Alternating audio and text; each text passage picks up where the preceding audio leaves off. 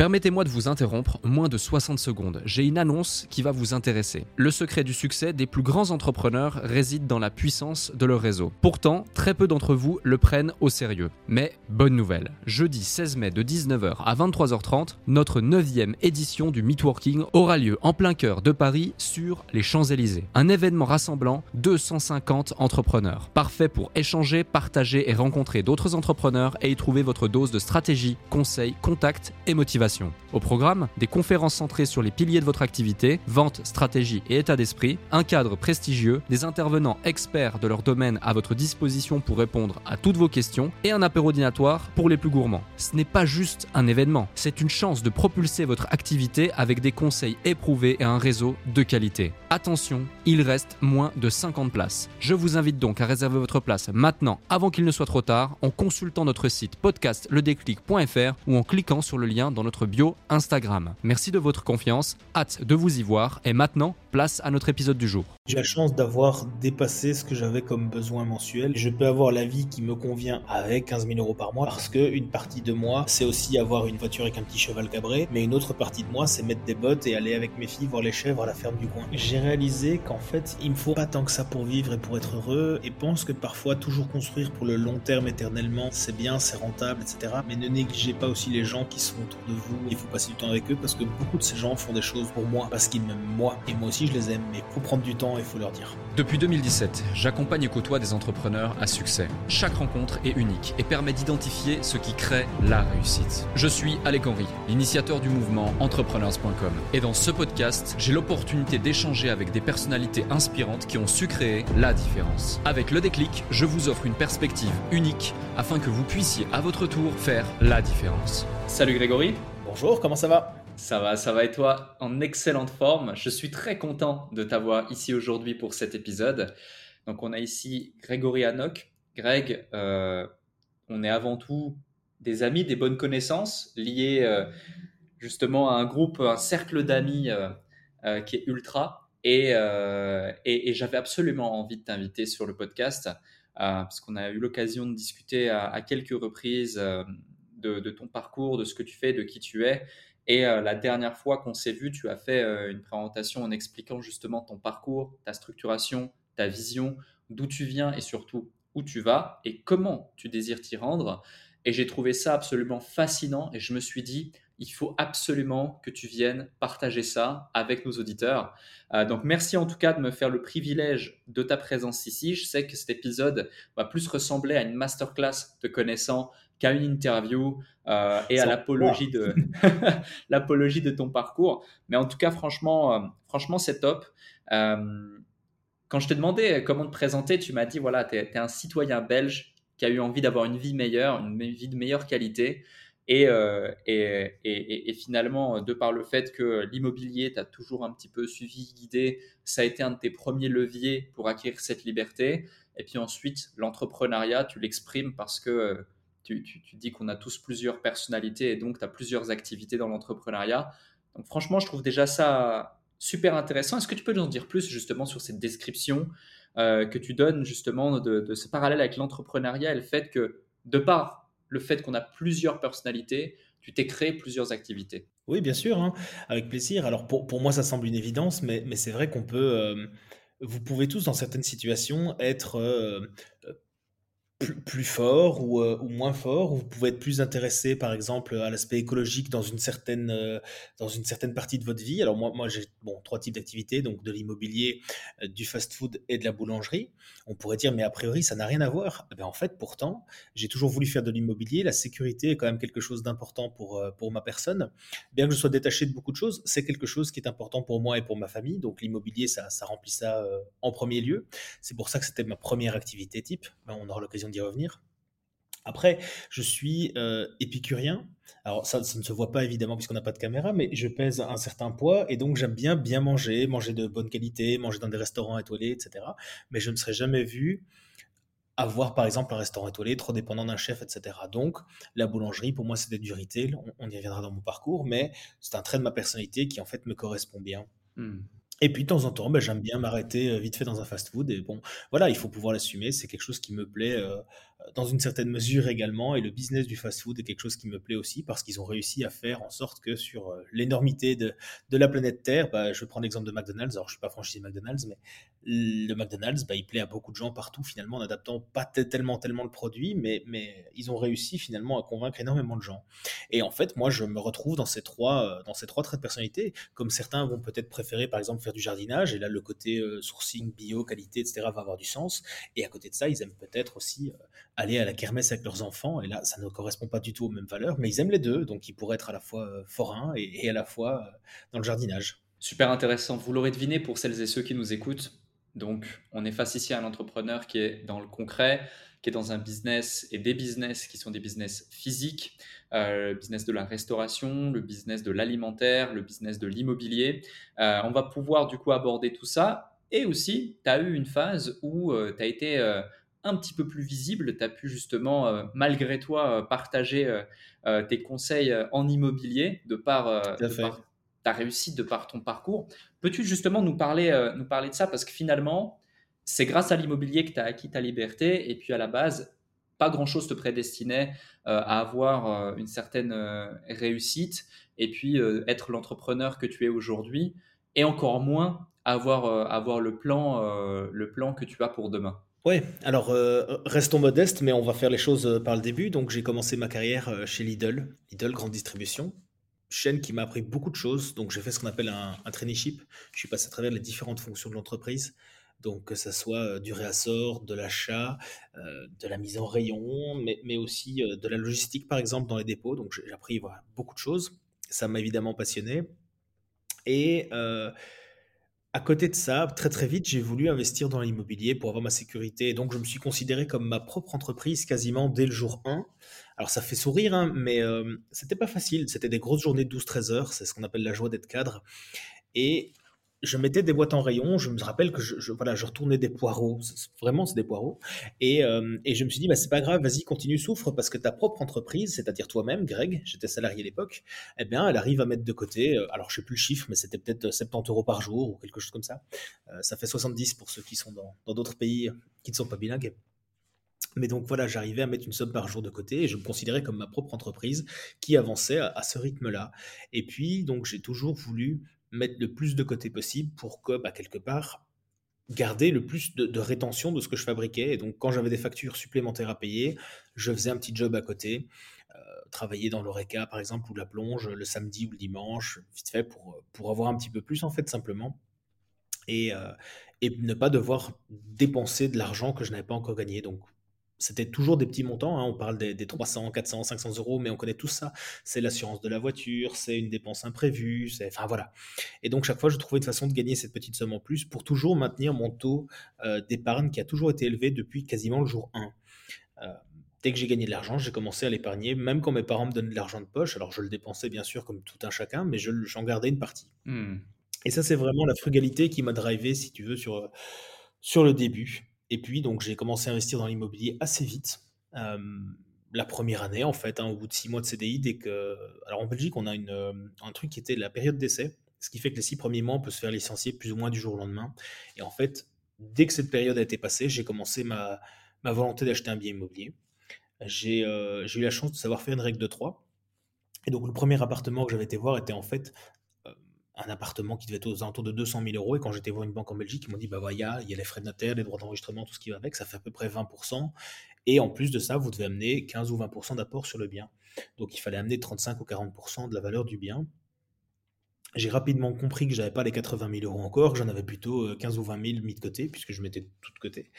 Et bon, ça fait sourire aujourd'hui parce que la somme n'est pas si grosse que ça, mais à l'époque, il faut se dire que sur un salaire, ça nous ramène vers 2012-2013, hein, l'inflation est passée par là, mais euh, sur un salaire de 1700 euros, arriver à en mettre 1200, 1300 de côté, c'était quand même déjà un, un beau challenge. Et Hmm. donc, je devais avoir entre, entre 15 et 20 000 euros de côté. Et donc, j'ai fait une règle 3. Je dis, OK, si je peux pas acheter un appart avec 200 000 et qu'il faut 80, bah, j'ai un quart de ça, donc je dois acheter un quart de ça au niveau du prix. Et c'est comme ça que j'ai acheté un premier petit bien euh, qui devait être à 50 000 ou 55 000 dans une zone euh, beaucoup moins courue, beaucoup moins favorable, etc. Mais au moins, j'ai pu passer à l'action et j'ai acheté ce, premier appartement qui s'est trouvé du coup être euh, le premier d'une longue série. Et puis, bah, j'ai continué simplement comme ça en me disant, OK, cet appartement, il rapporte 100 euros par mois de cash flow. Je, vais éviter tout le détail que d'autres ont peut-être déjà fait dans, des podcasts. Et je me suis dit, bah, simplement, quand on aura fait 10 ou 15, si tu en fais un tous les ans, bah, tu es tranquille dans 15 ans, entre guillemets, elle est faite. Finalement, l'histoire a été plus vite que ça. Je me suis passionné pour, pour la matière. J'ai eu l'occasion de devenir courtier en crédit immobilier. Et donc, j'ai effectué cette activité en complément de mon temps plein. Et puis, ça a été, c'est devenu mon activité professionnelle. C'est là que je suis devenu indépendant vraiment en fait, en rentrant dans le capital de cette activité, suite à un décès dans l'actionnariat préexistant au bout de un an, un an et demi, et donc je suis, je suis rentré dans le capital, j'ai créé ma première société de management, et, c'est comme ça que tout est, tout est parti, on va dire. Je suis resté avec le même train de vie, donc il me fallait, je ne sais pas, moi, peut-être 1000 euros par mois pour vivre. Je sortais très peu de salaire de ma société, et j'ai laissé tout dedans pour investir avec mon brut. Mmh. Aussi simple que ça. Aussi simple que ça, ben mais pourtant, euh, excuse-moi, je te coupe euh, pour qu'on fasse une petite aparté sur un sujet qui me, qui me, ouais, qui, qui, met en exergue un certain état d'esprit quand même que la plupart des gens aujourd'hui n'ont pas, qui est extrêmement intéressant, c'est cette volonté très jeune, très tôt, dès que tu rentres dans la vie active et même avant, tu l'exprimes, euh, tu l'exprimais tout à l'heure, euh, de mettre de l'argent de côté pour pouvoir ensuite avoir des effets de levier et réussir à investir dans l'immobilier pour, pour générer, euh, générer du revenu via de la rente euh, et, et, via, via du cash flow. D'où est venu Je dirais l'immobilier pour, pour, pour, trois raisons. D'abord parce que ça a été un des plus faciles à acheter à crédit, puisque les banques le font. la deuxième raison, c'est que Ouais, c'est ça, mais je viens pas d'une famille spécialement euh, nantie ou riche. Je viens pas non plus d'une famille pauvre, hein, je viens d'une famille euh, tout à fait correcte. Mais le seul point qu'on pouvait vraiment concevoir dans ma famille, je dirais, c'était de l'immobilier. J'avais vu des gens ou j'avais entendu parler de gens qui possédaient un bien en location, des choses comme ça. On n'avait pas dans ma famille, mais, euh, mais c'était quelque chose de, que je pouvais concevoir. Mmh. Voilà. Alors que les placements en bourse ou des choses comme ça, c'était plus, plus méconnu, en tout cas dans ma famille à moi. Ouais. Et donc, je suis parti sur, sur ça aussi pour cette, cette deuxième raison. Et la troisième raison, elle est personnelle, c'est quelque chose qui a toujours apporté de la sécurité parce que c'était très tangible. Et donc, voilà les, trois raisons pour lesquelles j'ai choisi cet actif-là finalement au, départ. D'accord, ok, je vois. Euh, et au-delà de l'actif, euh, qui a, posteriori, avec du recul, fait du sens, même si on repositionne la chose en 2012-2013, il n'y a pas tout le contenu qu'on peut voir aujourd'hui sur Internet. Euh, et donc, c'est beaucoup moins une évidence. Euh, il y a du risque, il y a plein de choses. mais c'est cet état d'esprit, moi, que j'ai envie de, de comprendre. D'où te vient cet état d'esprit, justement, en termes d'intelligence financière et de te dire non, moi je ne vais pas dépenser tout mon argent bêtement comme la plupart des gens font. Euh, je vais me serrer la ceinture et euh, je vais mettre un maximum de côté, car c'est comme ça que je vais pouvoir investir sur le long terme pour mon avenir. Ça, vient, alors aujourd'hui ce trait ne fait plus du tout partie de ma personnalité, mais je pense qu'au départ ça vient d'un petit peu de fainéantise et d'un petit peu du côté geek. Euh, il devait y avoir des jeux style Age of Empires à l'époque, et déjà si tu t'amuses à aller chercher des ressources avec, tes villageois et que tu les dépenses n'importe comment, en fait, tu, fais ça pour rien. Et donc, dès le départ, l'investissement est quelque chose qui était très ancré en moi, mais dans les différents jeux de simulation qu'on peut trouver, j'ai toujours fini riche dans tous ces jeux de façon quasiment systématique. Euh, en tout cas, quand la chance n'était pas trop de la partie. Mais, ça a toujours été. Euh, j'ai toujours trouvé qu'en fait, c'était compliqué et fatigant d'aller travailler et de ramener de l'argent. Et donc, le dépenser de façon non efficace, c'était pas une bonne idée. Quoi. Voilà. Ok. Donc ça vient probablement de ce trait-là au départ. ah, c'est drôle, c'est drôle euh, comme aparté. c'est drôle comme aparté. Euh, moi, moi, je jouais à O-Game, tu vois. Edge of Empire, euh, je, je, vois aussi. J'ai joué. Il y, avait aussi plus jeune, hein. Ouais, c'est ça, c'est ça, exact. très, très drôle, très drôle.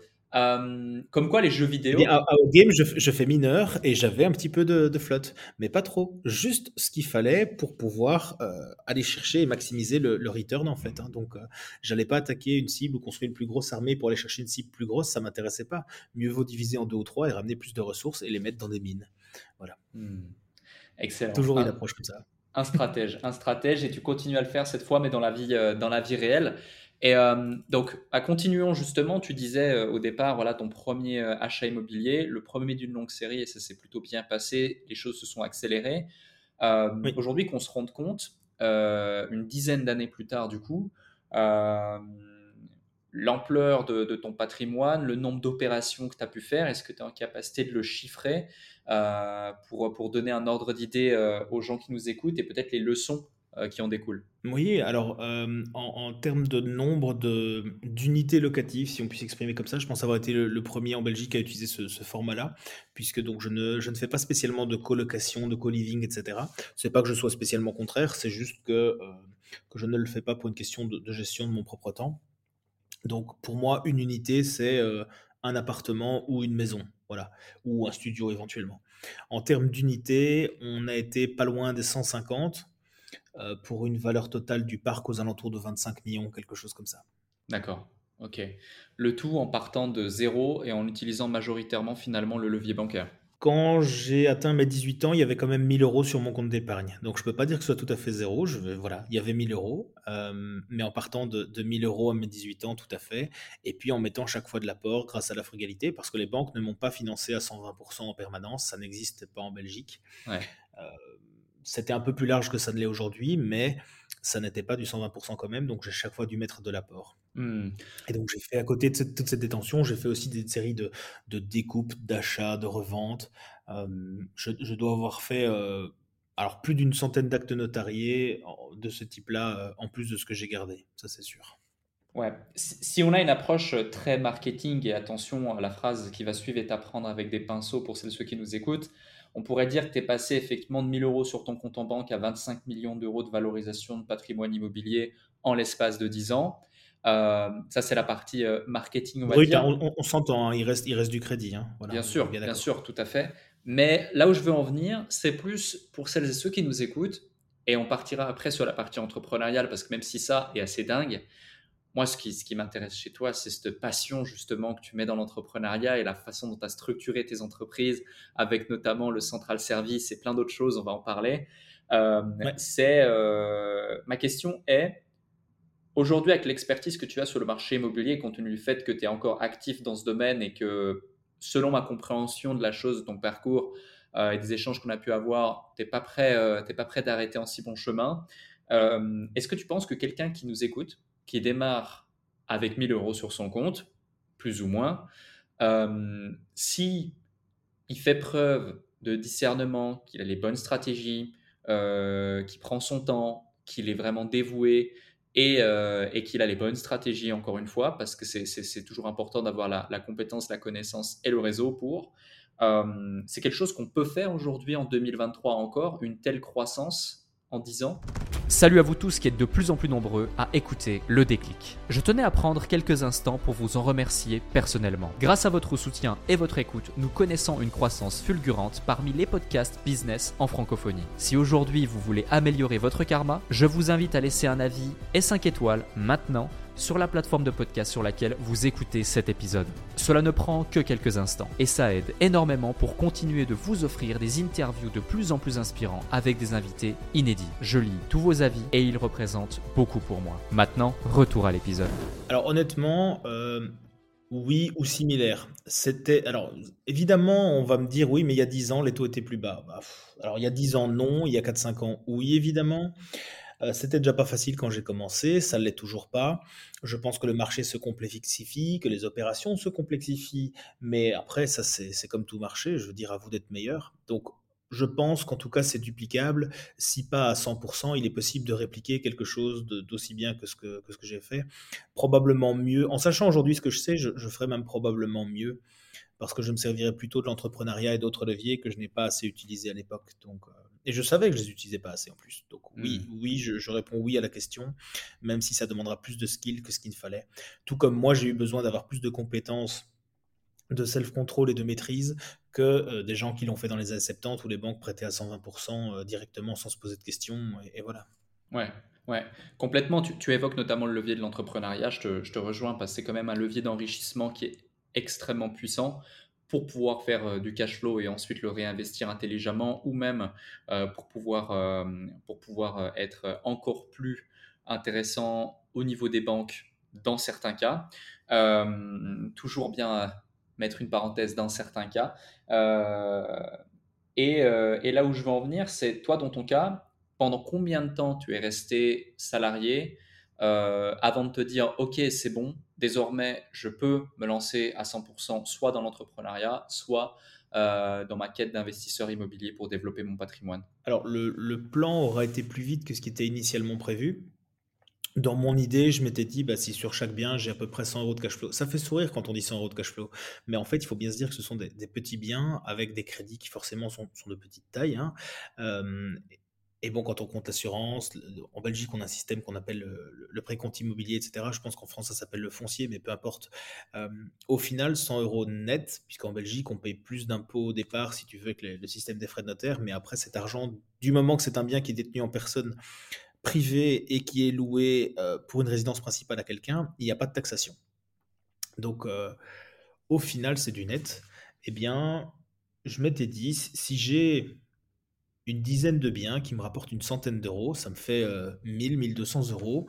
J'ai quand même un, bachelier, donc je trouverai toujours quelque chose pour, pour aller gagner l'autre mi-temps et je serai tranquille. Donc pour moi, à l'époque, évidemment, en 2013, le, le seuil, c'était d'avoir entre 1000 et 1200 euros. D'accord. Et finalement, j'ai pris, j'ai pris une sorte de liberté, je dirais, à partir du sixième bien. Euh, je devais être un petit, à peu près un petit 1000 euros. Je devais être plutôt vers, vers 850-900, euh, je pense. Mais je me sentais suffisamment confiance parce que je partais pour devenir indépendant. Euh, consultant, en fait, hein, quelque part en courtier hypothécaire, et donc j'allais avoir une commission non plafonnée, mais pas de fixe non plus. Et donc, plus je faisais de crédit, mieux je faisais mon travail, plus je maintenais de la qualité, plus j'avais de la rémunération. Et j'étais à peu près convaincu que quoi qu'il arrive, je trouverais bien une façon d'aller gagner encore 1000 euros de plus. Euh, voilà, je pense que tu es spécialiste pour cumuler des jobs. J'avais pas peur non plus. Hmm. Et donc, je me suis dit, ben voilà, ok, avec l'immobilier, s'il y a 900 euros ou un petit 1000 euros, je trouve un autre job où je gagne 1000 euros en mi-temps et je suis au pire euh, indépendant à côté. Ça finira bien, quoi. Ouais. Voilà. Ça, c'était un petit peu le, schéma de pensée à ce moment-là. Ok, ok, je vois. Et euh, à quel moment tu oses entreprendre et te lancer dans cette euh, jungle et cette folle aventure euh, qui est l'entrepreneuriat? Vraiment à 100% alors, ça se passe pas vraiment comme ça. Donc, c'est-à-dire que je fais de, l'immobilier. À un moment, l'immobilier demande plus de ressources pour le gérer parce que, bon, on parle tout le temps des revenus passifs. Je vais pas dire que c'est une blague, mais à partir d'un certain nombre Bon, moi, j'ai géré plus ou moins tout tout seul jusqu'à 60, 65 unités. Après, ça a commencé à être un petit peu trop en même temps que mon. J'aime bien dire que je travaille à mi-temps parce que je travaille environ 12 heures par jour. Donc, ça commençait beaucoup avec, ça en plus. Et j'ai eu la naissance de, ma fille à peu près dans, ces eaux-là. Je me suis dit, OK, là, il faut quand même maintenant un petit peu faire, euh, faire autre chose. Et j'ai commencé à recruter un petit peu de personnel pour m'aider dans cette gestion. J'ai d'abord essayé une agence immobilière et puis une, une gestion locative. Finalement, je n'ai pas trouvé les bons, les bons intervenants et, peut-être que tant mieux parce que sinon je ne serais pas là aujourd'hui. Donc finalement, je décide de faire ça en interne et je me rends compte qu'il y a en fait, en tant que courtier en crédit, vraiment une demande d'informations que les gens, puisque comme tu disais tout à l'heure très justement, il n'y a pas autant d'infos qu'aujourd'hui. Alors YouTube existe, hein, je vous vois venir, Google était déjà là et Yahoo était quand même déjà plus ou moins fini, mais, mais bon voilà, j'ai connu Yahoo et AltaVista. Et en fait, finalement, euh, l'info n'est pas disponible tant que ça. Donc, je me rends compte que les compétences de courtier en crédit peuvent être utilisées autrement que pour simplement conseiller son client qui est devant soi.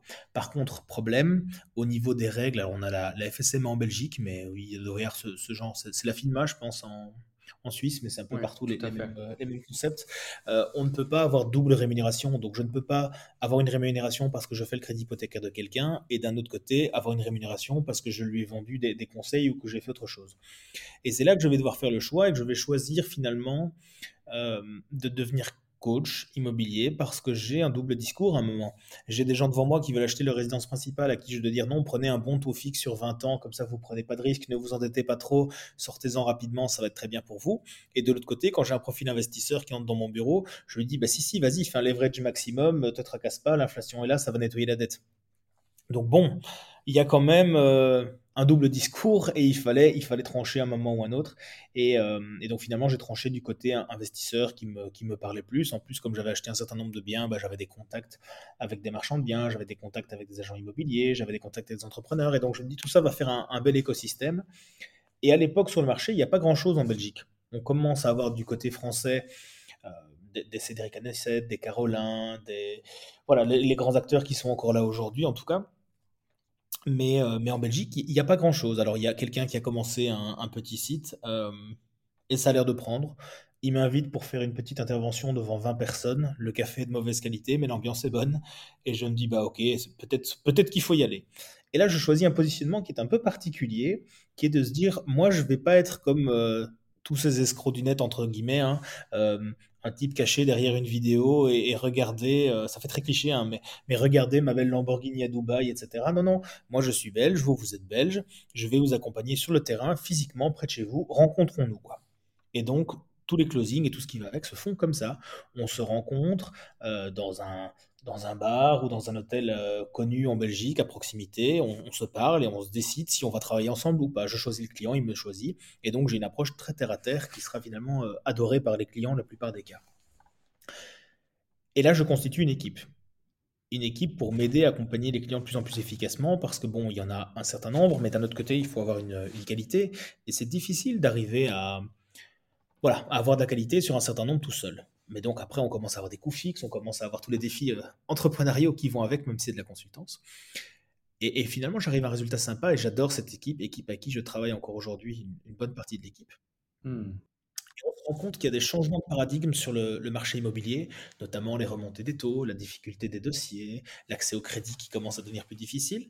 Et, et nous, on a doucement plus envie de pousser les gens à une rentabilité maximale. On a envie d'avoir des gens qui font des projets qui ont du sens, on a envie d'avoir des gens qui ont un peu plus de moyens et qui font des immeubles de rapport plutôt que de faire des petits studios. Sans, sans faire de mal à personne, hein, sans vouloir faire l'embourgeoisement total, mais on a envie que ça ait du sens et pas de faire du, co-living dans tous les sens. Voilà. Et donc forcément, notre profil de client type monte devient plus, plus âgé, devient plus nanti, etc. Et donc, on s'intéresse à ce que font ces gens, parce que ça fait partie de la discussion. Quand on passe euh, sur un accompagnement moyen une centaine d'heures avec quelqu'un, on finit quand même par se demander ce qu'il fait comme activité, ce qu'il a comme famille et comment on s'organise. Et on arrive à, euh, à être intéressé encore plus par cet entrepreneuriat que j'avais déjà vu de loin, que je savais par cœur être un bon levier, mais que je n'avais pas exploité. Hmm. Et en fait, c'est là que la, boucle se boucle ou le déclic, je ne sais pas exactement comment, comment tu l'appelles dans ton émission, bien que j'ai une idée vu le nom du podcast. Mais, mais au final, euh, j'ai plus envie de faire de l'accompagnement à outrance parce que j'ai un peu fait le tour de la question. J'ai fait au total euh, entre 50 et 60 accompagnements et j'avais dit que j'en ferais une septantaine au maximum. Donc, hmm. euh, je tiens mon engagement là-dessus. Mais j'ai une équipe que j'ai pas envie de perdre. Or, entretenir une équipe, en Belgique, charge sociale, voiture de société, euh, tout ce qui va avec, il faut, euh, allez, il faut 30 000 euros par mois. Et donc, je me dis, mais qu'est-ce qu'on peut faire pour générer ces 30 000 euros par mois? Parce que je les aime bien, mais je ne vais pas les payer 30 000 euros par mois si c'est pour ne rien faire et mon immobilier ne saurait pas le soutenir. Et la réponse arrive assez automatiquement, qui est, ben, on va en fait reprendre des entreprises parce que j'ai fait du coaching, j'ai fait des choses et je me rends compte que j'atteins une taille qui est un peu critique sur mon marché, que je n'irai pas beaucoup plus loin et je me rends compte que je suis meilleur, à mon avis, en gestionnaire d'entreprise et en tableau Excel qu'en création d'entreprise de zéro. Donc, assez naturellement, la reprise d'entreprise est quelque chose qui, euh, qui s'amorce. Et c'est comme ça qu'on part après avoir plusieurs, euh, plusieurs recherches, plusieurs études, etc. Le Covid entre-temps. Et on s'est dit, bah, OK, on, va faire, euh, on va faire de la boulangerie on reprend la boulangerie, parce que c'est un trait de ma personnalité qui n'est pas encore assouvi, ce fameux trait de, de aimer bien manger, des restaurants étoilés, etc. Et donc je pars sur de la boulangerie artisanale de très très haute qualité sur Bruxelles en matière de pain. peu moins doué en pâtisserie, mais, mais doué en matière de, panification et de viennoiserie. Hmm. Ça deviendra du coup la, carte de visite. Et puis de là, on décide avec l'équipe, parce que la reprise se passe bien, parce qu'on est content, parce qu'on a découvert une équipe soudée, et comme nous on l'est, on décide de continuer parce que sur une seule entreprise, évidemment, impossible d'avoir 30 000 euros de marge en plus du crédit de reprise, etc. etc. Donc, c'est comme ça qu'on décide de développer et qu'on décide de travailler par pôle. Et donc là, on a le pôle immobilier, le pôle tacos et, le pôle euh, boulangerie. Et de là se dégage un schéma en fait qui est en fait qu'on a un central service qui permet d'accueillir de nouvelles personnes quand il y a des nouveaux talents dans les entreprises qu'on reprend. Hmm. Et ces talents du coup, peuvent servir pour plusieurs entreprises. Je vais prendre un exemple très simple vous avez deux boulangeries que vous avez reprises. Une où il y a du personnel avec un gars qui est vraiment bien, et l'autre qui a l'air de faire plus de chiffres parce que par hasard elle est mieux mise, disons. Mais il y a un problème de personnel, ou alors le cédant était la personne clé, donc le cédant c'est la, personne qui vend son entreprise, était la personne clé et il faut la remplacer. Mais vous avez les talents, ils sont dans la première boulangerie. Et donc là, on travaille avec le système de central service où on met dedans tout ce qui est euh, administratif, tout ce qui est gestion RH, tout ce qui est juridique. Et donc on trouve bah, parfois des, excellentes personnes dans les reprises de société, et heureusement, parce qu'il y a des bons éléments partout. Hein. Et donc là, on leur permet, en rejoignant le central service, de travailler et d'avoir leurs compétences qui deviennent transversales sur différentes entreprises. Hmm. Ouais, et c'est comme ça entre eux. C'est ça, c'est ça. Excuse-moi, je t'ai coupé. Euh, on, va revenir sur ce sujet parce qu'il est extrêmement intéressant. Ce que tu es en train de décrire, tout simplement, c'est le fait de mutualiser des ressources sur plusieurs entreprises pour avoir un effet de levier supplémentaire sur chaque talent euh, que tu arrives à, acquérir finalement lorsque tu acquiers une entreprise ou lorsque tu recrutes une nouvelle personne. Et ça, c'est hautement valuable euh, dans n'importe quelle entité, quelle qu'elle soit, physique, digitale, peu importe votre domaine d'activité. Vous le savez, vous qui nous écoutez, le recrutement et le fait d'avoir non pas juste des collaborateurs, mais vraiment des champions et constituer une équipe de champions pour aller jouer la Champions League dans l'entrepreneuriat, c'est capital. Et le deuxième point, c'est, euh, on en parle beaucoup, un petit peu moins, mais pendant un, certain temps, entre 2020, 2021, 2022, sur Internet, c'était vraiment la mode, tout le monde utilisait ce terme-là, euh, le terme d'écosystème. et, et, tout le monde utilisait vraiment ce terme-là, mais personne ne le mettait en place réellement. Et pourtant, euh, bah là, tu es en train vraiment de décrire ce qu'est un écosystème d'entreprise, notamment, par exemple, bah, on en parlera après, mais plus d'un point de vue plus euh, technique, logistique, pratique, avec tes boulangeries et, euh, une centrale logistique que tu as mis en place, etc., qui est assez, qui est assez dingue finalement pour augmenter la rentabilité, la productivité et surtout maintenir un standard de qualité qui est à la hauteur justement de tes exigences pour, pour, pour satisfaire tes clients et puis, et puis, euh, et puis pour pouvoir continuer à, faire ce que tu fais si bien. Mais euh, donc, ça, c'est, ça, c'est vraiment dingue et franchement, bravo et on va y revenir. Mais avant ça, tu vois, tu, tu nous parles de la reprise d'entreprise. Donc, pour celles et ceux euh, qui ne connaissent pas la reprise d'entreprise, hein, c'est très simple. Vous avez deux moyens de, d'utiliser le levier de l'entrepreneuriat. Le premier, créer une entreprise. Le deuxième, reprendre une entreprise. Donc là, créer bah, comme son nom l'indique, on crée quelque chose de zéro, ça prend du temps, ça prend de l'énergie, il y a une variable euh, bah, de chance parfois, etc. Il y a différentes variables qui font que ça peut fonctionner ou pas. Et puis la reprise d'entreprise, alors c'est pas pour autant plus simple, ça requiert euh, d'autres compétences, d'autres skills, ça requiert parfois aussi euh, d'avoir un certain capital de départ pour pouvoir euh, racheter soit le fonds de commerce, soit les murs, soit, soit l'entreprise en tant que telle, ou dans certains cas, lorsqu'elle est en mauvaise posture, il est possible effectivement d'avoir de bonnes surprises ou de mettre en place des leviers tels que du crédit vendeur ou d'autres choses, peut-être que tu vas en parler, mais c'est intéressant parce que on part avec quelque chose déjà, on part avec des acquis et on part surtout avec différentes ressources, mais pour moi, la ressource la plus importante lorsqu'il y a une reprise d'entreprise, c'est les ressources humaines, c'est les process et les compétences, et c'est le fait que tu es sur un marché et tu as déjà fait ton proof of concept. Tu as déjà euh, ta preuve de concept et tu es déjà en rythme de croisière ou en tout cas tu as déjà validé le fait qu'il y a un marché qui soit présent pour toi. Après, est-ce que tu es en déclin ou pas euh, bah, à, toi de, à toi de faire en sorte que ça fonctionne et que ça marche pour recréer de la croissance, recréer euh, de la marge, puis améliorer les bidas ou pour faire avancer la, la, chose. Mais c'est vrai que pour celles et ceux qui osent, pour celles et ceux qui ont les compétences, et notamment euh, dans le marché du business plus physique, c'est un levier qui est extrêmement dingue. Du coup, ma question, c'est tu évoques la reprise comme si c'était quelque chose d'évident pour toi, mais pour la plupart des gens, bah, ça ne l'est pas. Et puis, c'est plus risqué, ou en tout cas, c'est perçu comme plus risqué. Ça requiert des compétences que la plupart des gens n'ont pas au départ. Qu'est-ce qui fait que c'était une évidence pour toi? Où tu as trouvé euh, ta première entreprise à reprendre? Euh, Est-ce que tu as euh, été accompagné, mentoré ou eu un guide qui t'a ouvert les yeux sur cette opportunité, parce que c'est pas forcément anodin que quelqu'un finalement commence l'entrepreneuriat par de la reprise d'entreprise, que ça se passe bien et qu'ensuite, eh il cumule les reprises telles que tu es en train de le faire. Eh bien, merci de le souligner. Euh, comme on dit souvent, il ne savait pas que c'était pas possible ou que c'était difficile, donc il l'a fait. Euh, concrètement, moi, je me suis dit que le monde de la boulangerie ou de l'ORECA, bah, je l'avais déjà un petit peu approché avec euh, Marvin de Fréchéo, où j'avais été investisseur au, départ, mais c'est vrai que j'y connaissais pas grand-chose, et donc, en fait, moi, je préférais payer un prix pour quelque chose qui fonctionne déjà, que je puisse apprendre, étudier et dupliquer ou faire grandir, plutôt que de commencer de zéro. Ouais particulièrement parce que j'avais pas toutes les compétences. Alors, euh, est-ce que ça m'a fait peur? Pas du tout. Euh, est-ce que c'était un peu compliqué à financer? Alors, dans mon cas, pas du tout, parce que j'avais de l'immobilier et de la place sur mon immobilier. Donc, forcément, les banques ont pris ça en garantie. Et en plus, je savais que ça me manquait parce que j'avais rien qui punchait vraiment en termes de revenus. Alors, on s'entend, hein, l'immobilier rapporte de l'argent, mais c'est pas les loyers qui font vraiment vivre. Hein. Donc, c'est vraiment le fait qu'on amortisse du capital, que les biens prennent la valeur avec du temps et qu'à un moment ou un autre, on puisse les vendre. Mais donc, j'avais rien qui punchait vraiment suffisamment euh, pour pouvoir entretenir cette équipe du central service. Et donc, la seule solution, c'était de reprendre des revenus plus rapidement. Et là, j'avais des garanties puisque j'avais de l'IMO. Donc, pour moi, ça m'a semblé une évidence. Après, on va me dire, mais, mais Greg, t'es pas boulanger parce que ça, on me l'a dit. Et je dis, non, mais c'est pas grave, je vais apprendre. Et donc, je suis allé sur Amazon, hein, comme tout le monde, hein, et euh, j'ai tapé pain. Et puis j'ai acheté tous les livres où c'était marqué pain. Alors bon, évidemment, je me suis trouvé avec un livre aussi sur les pommes de pain qui n'a rien à voir, mais bon, euh, je l'ai lu quand même, c'est très intéressant. Euh, c'est évidemment humoristique. Hein.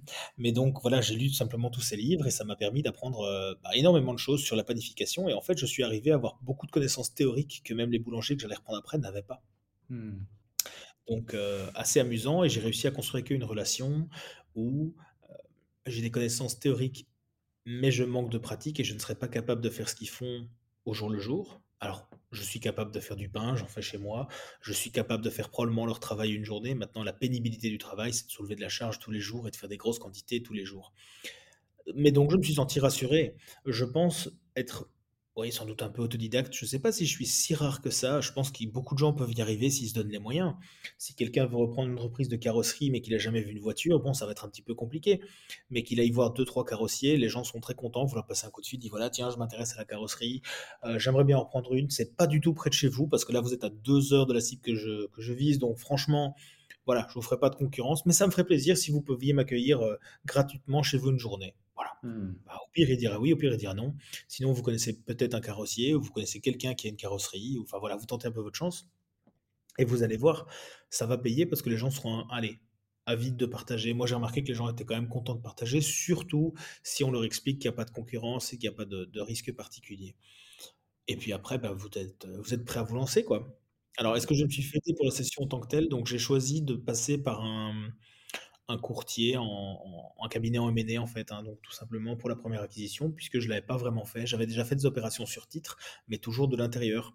Donc la boîte de courtage en crédit par exemple, où j'avais où j'étais rentré dans le capital et que j'avais revendu quand je suis parti, mais au final, j'avais jamais fait de due diligence, j'avais jamais fait euh, toutes ces choses-là, puisque ça s'était toujours fait en totale confiance. J'avais fait une immobilière avec quelqu'un, on l'avait, j'avais repris ses parts, etc. Mais de nouveau, toujours sans due diligence, puisqu'on connaissait euh, l'intégralité de ces sociétés, donc toujours de l'intérieur. Là, c'était la première fois que je le faisais de l'extérieur.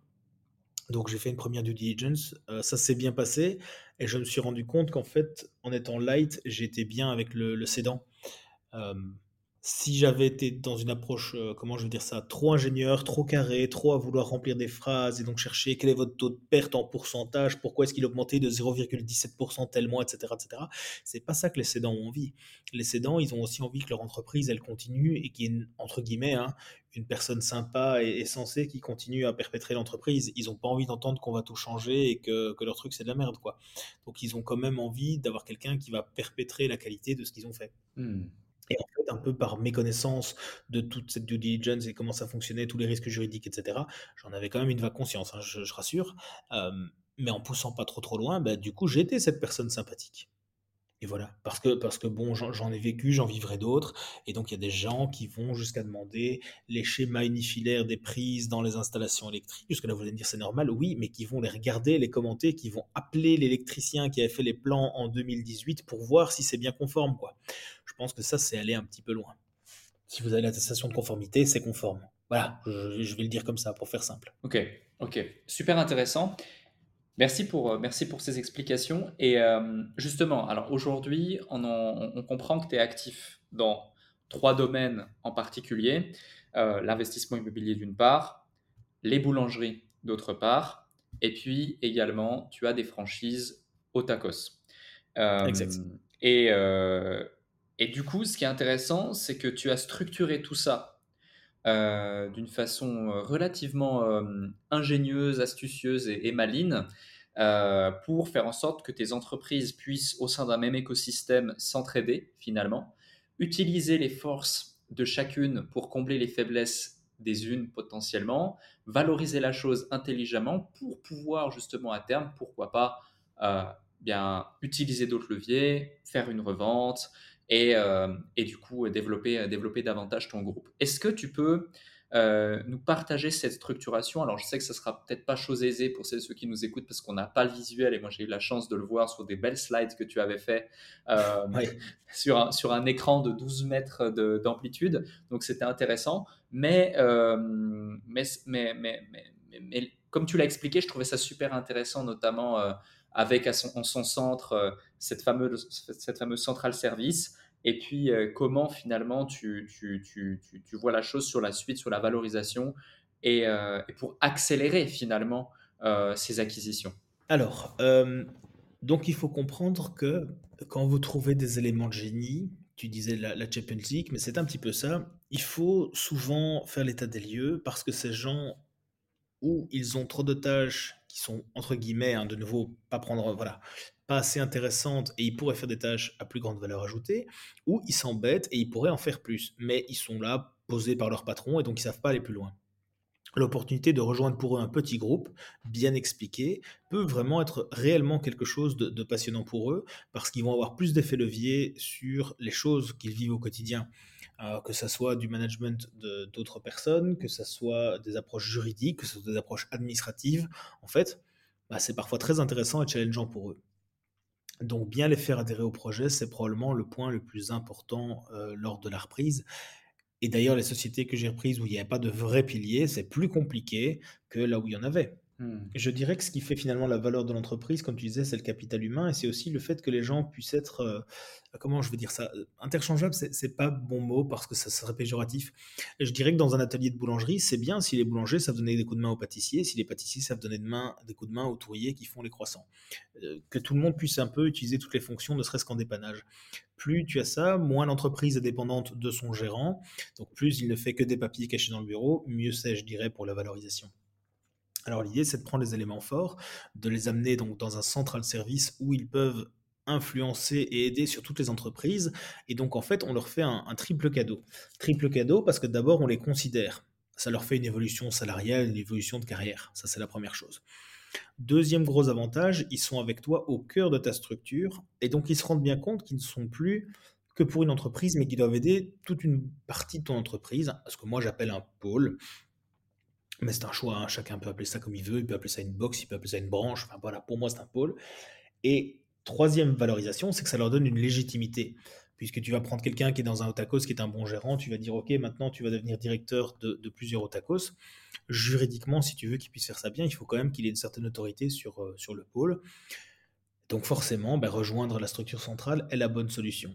En plus, ça permet dans la structure centrale de faire des échanges. Tu as une sorte de mini mastermind parce qu'ils peuvent s'appeler quand ils sont sur la route les uns les autres. Ils disent Tiens, euh, je sais bien que toi tu gères des boulangeries, moi je gère des tacos, ça n'a rien à voir, mais comment tu fais ça? Est-ce que tu as déjà eu tel cas de figure? Tiens, j'ai un problème avec le secrétariat social, est-ce que tu as déjà eu ça? Tiens, comment on fait ça? J'ai une question sur euh, une bêtise administrative pour un permis d'environnement ou pour un permis pour mettre euh, une nouvelle enseigne. Est-ce que tu as déjà fait ça? Et l'autre lui répond Oui, oui, t'inquiète, appelle un tel, voilà le numéro, je te l'envoie par WhatsApp.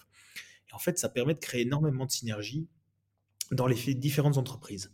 Alors comment ça fonctionne de façon simple chez moi? Donc on a trois pôles avec chaque fois une société qui est en fait une holding par pôle. Euh, c'est pas encore tout à fait 100% structuré comme ça dans l'IMO parce qu'il y a des, bénéfices latents en cas de, scission, etc. Donc on, on est en train d'y travailler pour mettre ça en ordre. Mais donc une entreprise par pôle et l'idée ce sera en fait de vendre les pôles. Donc à un moment, je vendrai la holding qui détient le pain, ou je vendrai la holding qui détient les tacos, ou je vendrai la holding qui détient l'immobilier. Hmm. Pourquoi? Parce que ça va permettre de euh, simplement récupérer des fonds dans la structure mère, si tu veux, pour pouvoir redévelopper de nouvelles activités. Donc concrètement, il y a un pôle, en dessous, il y a tout ce qu'on appelle des SPV en anglais, mais donc il y a une société par point de vente ou par point retail, simplement pour éviter la, contamination en cas de dette ou de mauvaise gestion ou que le point de vente simplement ne fonctionne plus. Donc une société par point de vente et puis après une société qui détient toutes celles d'un même pôle. Ça, c'est pour favoriser la vente. Alors, d'un point de vue opérationnel, on a ce qu'on appelle un, cash pooling. Et donc, l'argent, sont des contrats bancaires. Hein. L'argent de toutes les entreprises revient dans la holding de façon systématique. Et la holding en fait en fait un, centre de coût. Et donc, elle peut payer toutes les, autres choses. Donc, pour faire simple, s'il y a 10 tacos, l'argent des 10 tacos remonte tous les matins dans le pôle. Et puis, quand on veut, hein, voilà, on peut faire les virements en cours de journée, ça n'a pas d'importance. Et puis après, on redescend là où on en a besoin. Donc, la trésorerie fonctionne avec un, régime de holding mère-fille, tout simplement. Et donc, ça me permet à terme de vendre des pôles qui sont quand même plus intéressants. Il faut aussi comprendre qu'il y a un, jeu de multiples là-dedans. Alors, euh, imaginons que vous achetez des entreprises à trois fois les bidas. Euh, ça dépend vraiment du secteur. Hein. Dans le pharma, vous serez peut-être à 7, à 8. Dans le web, vous serez. Euh, voilà. Donc, imaginons qu'on soit à trois fois. Eh bien, à un moment ou un autre, si vous avez une taille critique et que vous avez acheté trois entreprises à un multiple de 3, peut-être que l'ensemble des entreprises pourra se vendre à un multiple de 4 et pas un multiple de 3. Et donc là, vous avez gagné sur la valeur du multiple. Voilà un petit peu le, jeu auquel je joue. Euh, j'ai rencontré des gens qui avaient par exemple des hôtels de luxe ou des beaux endroits qui arrivent à euh, tout simplement maximiser tout le temps leur, leur EBITDA sur un seul point de vente. J'ai rencontré des gens qui arrivent à faire ça avec, euh, je pense, on, va appeler ça un magasin de prêt-à-porter. Moi, j'arrive pas forcément à faire ça, donc je ne suis pas toujours capable de maximiser jusqu'au dernier euro parce que simplement c'est pas ma personnalité et, et je vais pas dire ça de façon péjorative, mais à un moment, moi, toujours chercher dans tous les sens pour aller épargner 5 euros ou pour gagner 5 euros de plus, c'est pas vraiment ça qui m'excite. Et donc, j'ai plus facile à développer et à prendre de la masse sur le marché et d'acheter une nouvelle entreprise que je vais acheter un multiple de x3 et de le rajouter à mon parc, sachant qu'à un moment, le parc sera vendu sur un multiple de x4. Si vous suivez le raisonnement, une entreprise qui fait 200 000 d'EBITDA, acheter x3 fait 600 000 et à un moment, avec l'ensemble des autres, sera revendu 800 000. Donc j'ai déjà gagné 200 000. Ce qui me permet de ne pas non plus être trop dur dans la négociation. Alors ça ne veut pas dire être un, poulet ou peu importe l'expression payer trop cher, loin de là. Mais je sais que j'ai un avantage concurrentiel de par la masse. Ce qui me permet aussi bah, de, voilà, d'être un peu plus light dans la, dans la négociation. Et je me dis, bah voilà, ok, si je surpaye entre guillemets de 10 000 euros, bah, ces 10 000 euros, c'est pas très grave, je peux les récupérer euh, autrement. Quoi. Hmm. Voilà un petit peu comment ça fonctionne. Et donc, l'ambition à terme est de continuer à travailler avec le central service. À chaque vente de pôle, ils auront le choix eux-mêmes de dire Ok, non, moi je veux rester avec le pôle parce que j'adore le pain, je ne sors pas du pain. Ok, bah, bon vent à toi, merci pour tout ce que tu as fait, euh, reste avec le pôle. Ou ils auront la chance de, continuer avec nous et on rachètera une autre entreprise avec laquelle on fera un pôle et puis on refera un exit. Je dirais qu'aujourd'hui, la tendance future, ça va probablement être ça pour moi. Euh, mais je vais arrêter de le faire tout le temps tout seul, simplement pour des raisons de d'avoir plus de temps et de, prendre, alors peut-être pas, euh, pas forcément des associés au sens où on l'entend, mais euh, pour déresponsabiliser, ne pas être tout le temps tout seul dans toutes les actions, je vais probablement prendre euh, un, fonds, un avec moi constitué et dire, OK, voilà, on achète des entreprises, on les maintient dans un portefeuille pendant 5-7 ans, on consolide et puis on vend. Voilà, probablement que ça c'est le, le, futur, ce qui va m'éloigner un petit peu de l'opérationnel au day-to-day. Mais, euh, mais je suis pas fort là-dedans. Je continuerai à passer dans toutes mes boutiques parce que j'adore aller les voir et, et c'est, je pense, quelque chose qui me, voilà, qui me tient à cœur et qui me distingue de tas d'autres. Euh, peut-être pas dans les détails, mais je connais quand même tout le nom des gens qui travaillent pour le groupe. Je sais plus ou moins d'où ils sont originaires. Je sais plus ou moins depuis combien de temps ils sont avec nous. S'ils ont des enfants, le nom des enfants. Euh, je connais pas la date de naissance des enfants, je le regrette. J'y travaillerai prochainement mais, mais c'est quand même euh, c'est quand même important d'avoir des conversations avec chacun. Et quand je vois des, des prédécesseurs que j'ai eus dans certaines sociétés qui ne savaient même pas euh, le nom de leur gérant moi j'en suis en savoir le, le, nom des enfants des employés. Donc on est quand même euh, hmm. voilà on est quand même sur, sur, un niveau de détail plus important à retenir. Mais, mais pour moi c'est fondamental. Parce que même l'étudiant qui vient travailler dans un tacos on pourrait dire ok il s'en fout du patron etc bah ok il s'en fout. Mais moi je vais pas m'en foutre de lui. Le mec il vient il donne 15 heures sur sa semaine pour satisfaire mes clients ses clients nos clients et donc, c'est important que je le respecte, que je sache qu'il est là. Et quand je rentre dans la boutique, je dois savoir, tiens, aujourd'hui, c'est Julie. Ok, aujourd'hui, bonjour Julie, quoi. Hmm. Voilà, pour moi, c'est important. Ouais, ouais, je vois. Euh, merci, pour, merci pour ces explications. Et justement, euh, pour celles et ceux qui, suivent attentivement, euh, tu disais tout à l'heure que lorsque tu vas revendre, valoriser, revendre par exemple un pôle entier, les gens de ta centrale service qui avaient une spécialisation pourraient potentiellement partir avec ce pôle et, tu leur offres cette liberté. Maintenant, on sait qu'un talent est lui aussi valorisé. donc, la, valorisation du pôle que tu vendrais, tu, tu, inclurais automatiquement les talents dedans parce qu'il y a les process, etc., au niveau de son prix ou pas? Parce que parfois, une entreprise sans un ou plusieurs talents stratégiques n'est plus la même entreprise. Je pense que c'est une question qu'il faudra voir euh, avec les talents en question et avec le repreneur. Hmm. Parce que si je peux les conserver avec moi sur long terme, je les conserve bien évidemment. Après, euh, si le repreneur n'y connaît rien à la boulangerie, bah, moi j'ai peut-être quelqu'un qui peut être CEO de, de son pôle de boulangerie. D'ailleurs, la personne, c'est un tel. Et donc, c'est un peu achevé aussi la transformation et la carrière de, de ces gens-là, puisque du coup, les gens du central service, bah, ok, toi, tu, tu es doué, tu, euh, tu m'as secondé depuis 5 ans dans le pain, tu as vu ce que j'ai fait, tu as vu comment on l'a fait, tu étais avec moi, tu as participé. Peut-être que maintenant, il est temps pour toi de devenir vraiment CEO et de prendre la place que moi j'occupais dans ce pôle. Hmm. Ouais. Ou peut-être pas. Chacun sera libre et chacun fera ce qu'il voudra. Donc là, je, je, me laisse une certaine souplesse, sachant que la décision finale, voilà, pour moi, c'est pas moi qui la prendrai, c'est leur bien-être et ce que eux veulent aussi. Parce que euh, si c'est pour rejoindre une entreprise avec laquelle ils n'ont pas du tout d'affinité avec le cédant, c'est peut-être pas nécessaire. Quoi. Hmm. Ouais, je vois tout à fait. Je vois tout à fait. C'est super intéressant. Je pose volontairement cette question car ce sont des questions que l'on doit anticiper, que tu as anticipé euh, justement, et, je, trouve ça, euh, je trouve ça intéressant. Un autre sujet, euh, c'est comme je le disais en début d'épisode, nous on a, on a la chance d'échanger, de se côtoyer quasi quotidiennement finalement via WhatsApp et autres. Et euh, bah, dans le quotidien d'un entrepreneur, il y a, euh, on le dit souvent, hein, tu as au moins 30% de ton temps euh, qui est voué à régler des problèmes. Mmh. Et récemment, le 20 juin, il y a un de Théotacos, justement, qui d'un coup, suite à une intempérie ou je sais pas ce qui se passe, il y a une fuite d'eau au milieu. Et en plus de ça, bah, malheureusement, bah, le, le, le, tacos n'est plus, euh, bah, ne peut plus, euh, on peut plus accueillir de clients. En plus de ça, il y a des gens qui pensent ça intéressant, qui euh, font des vidéos, qui font le buzz sur les réseaux sociaux. et puis, et puis, bah, ça représente quand même une perte de chiffre d'affaires qui est considérable. on parle tout de suite sur, sur quelques jours de plusieurs dizaines de milliers d'euros potentiels. Finalement, le choix du business physique c'est de loin pas le choix de la facilité. Hein. C'est de loin euh, pas le choix de. Ça, c'est sûr. Tu vois, c'est pas le choix de on n'a aucun problème et puis au pire, mince, la seule chose qui peut t'arriver, c'est que tu as oublié de payer ton abonnement au nouvel outil que tu utilisais et tu dois vite euh, mettre à jour la carte bancaire parce que tes pubs, sinon, elles vont se couper aussi.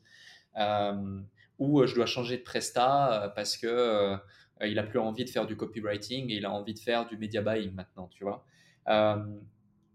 Qu'est-ce qui fait que Qu'est-ce qui, te stimule finalement là-dedans? Parce que tu vois, il y a beaucoup de gens qui nous écoutent qui pourraient même se dire Waouh, mais franchement, euh, c'est un dingue celui-là. Euh, euh, il, aime, il aime les problèmes, tu vois. Parce que déjà, gérer un établissement, c'est une chose.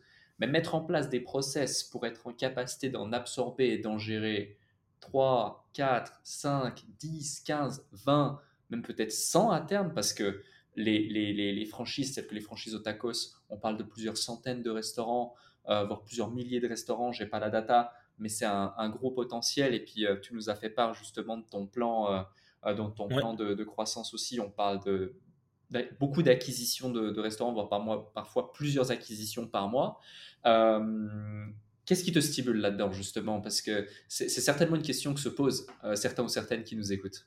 Bon, alors je pense qu'il y a quand même une part de folie d'abord. Hein. On va déjà plaider coupable pour ça. Il y a probablement un, petit problème.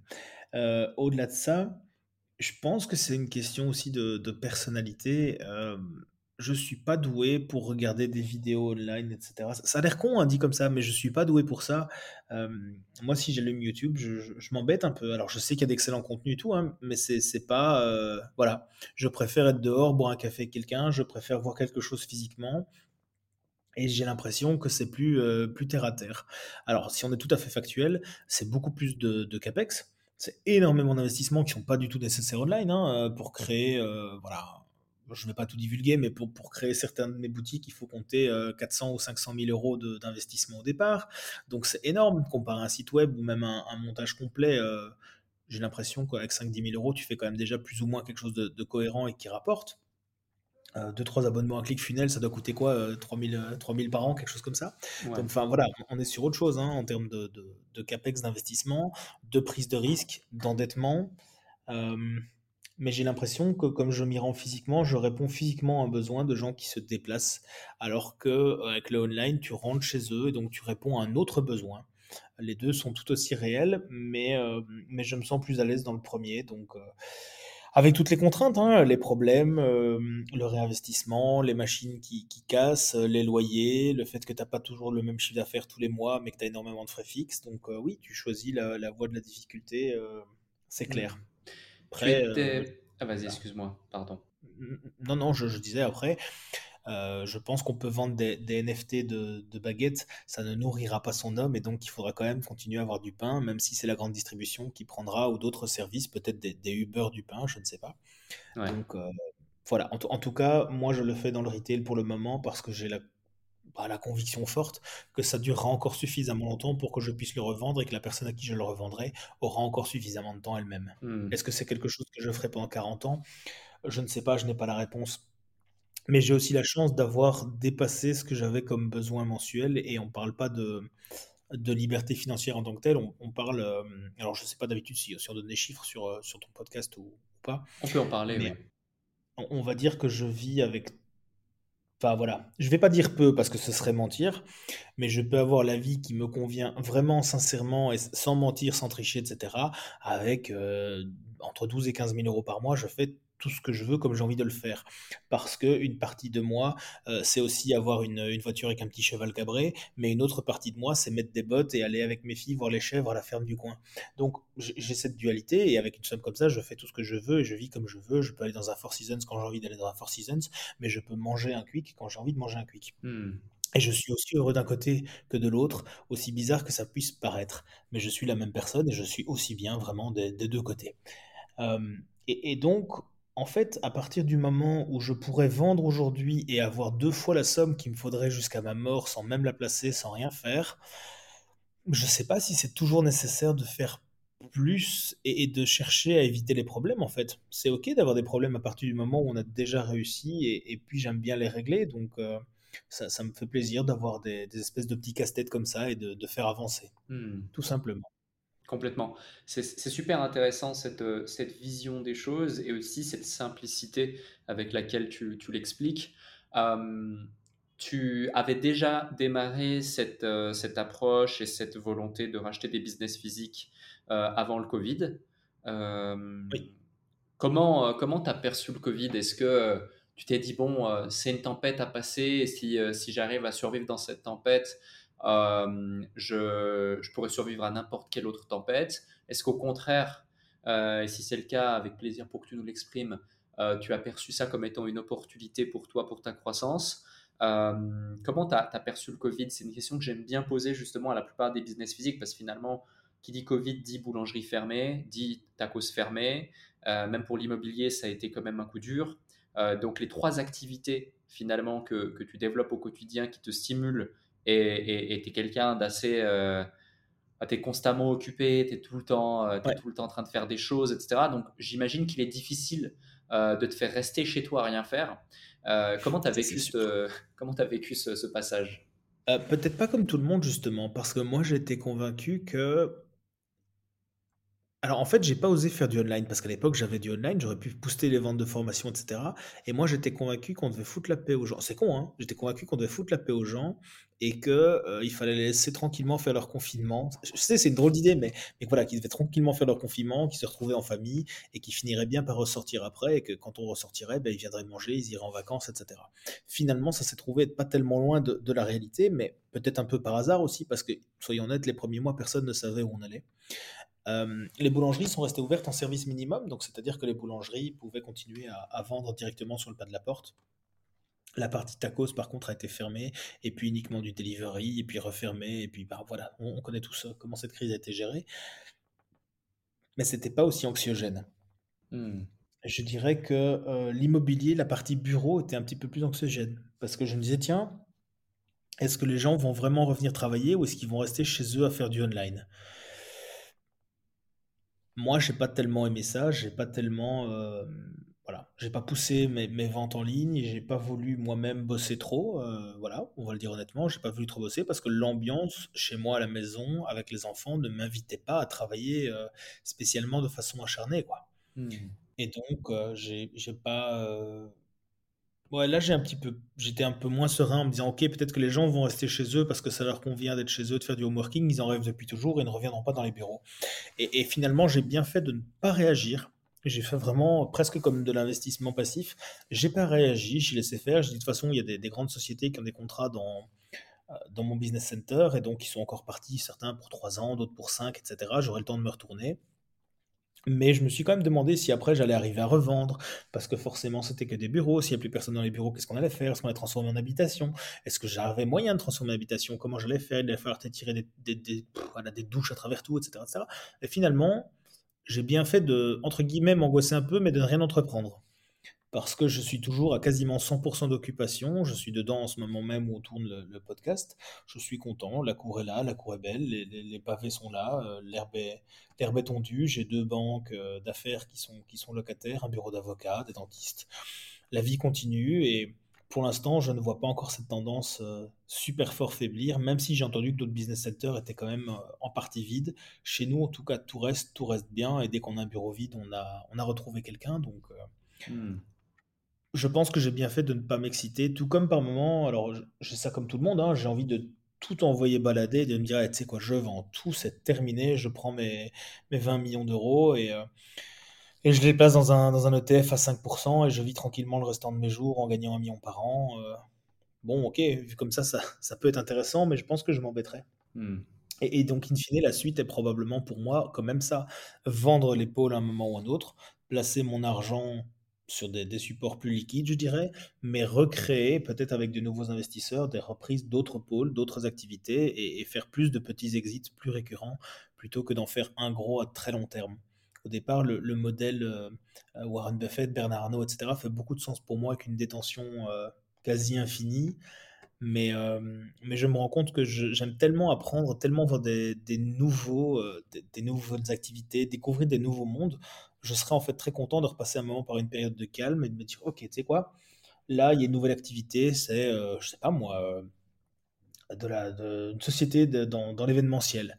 Eh ben, je serais peut-être très heureux de découvrir plein de choses dans ce monde de l'événementiel, de reprendre cette société, d'apprendre tout ce qu'il y a à savoir dans ce monde-là pendant deux trois ans, et puis simplement après de, revendre. Et c'est une façon de rester curieux aussi, puisque je ne sais pas si, si d'autres sont dans mon cas, mais moi j'aime tout. Je ne peux pas dire que j'ai qu'une passion, j'ai une passion pour, euh, pour toute chose dès que je commence à m'y intéresser. Je peux perdre une heure sur Wikipédia à regarder les couleurs, les blasons, les héraldiques, les, les choix de tout ça, alors que je suis peut-être le, le dernier être humain sur Terre. Enfin non, il y en a un autre qui a écrit l'article, mais on n'est peut-être pas beaucoup à lire ce genre de choses.